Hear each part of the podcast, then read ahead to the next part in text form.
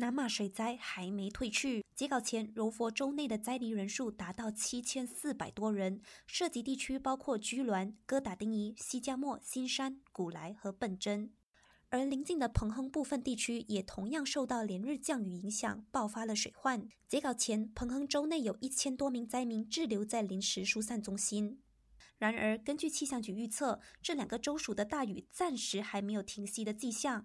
包括柔佛古莱、丰盛港、居銮、哥打丁仪、新山以及彭亨的北根和云滨，都预计会持续下雨，直到明天九号。受到水灾影响，彭亨州内有二十九名考生今早差点无法前往考场参与大马教育文凭 （SPM） 的国语口语考试。所幸这些考生最终在当局的协助下顺利抵达考场，完成了口试。彭亨州教育局表示，接下来这些学生将被安顿在各个安全地点，以便能参加剩余的测验。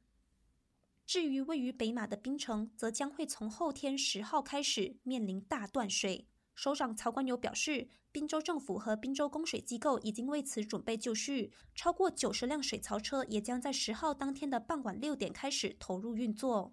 部长沈志强则强调，计划在治水期间暂停工厂营运的私人企业雇主，不能强迫员工放假或扣除员工薪水。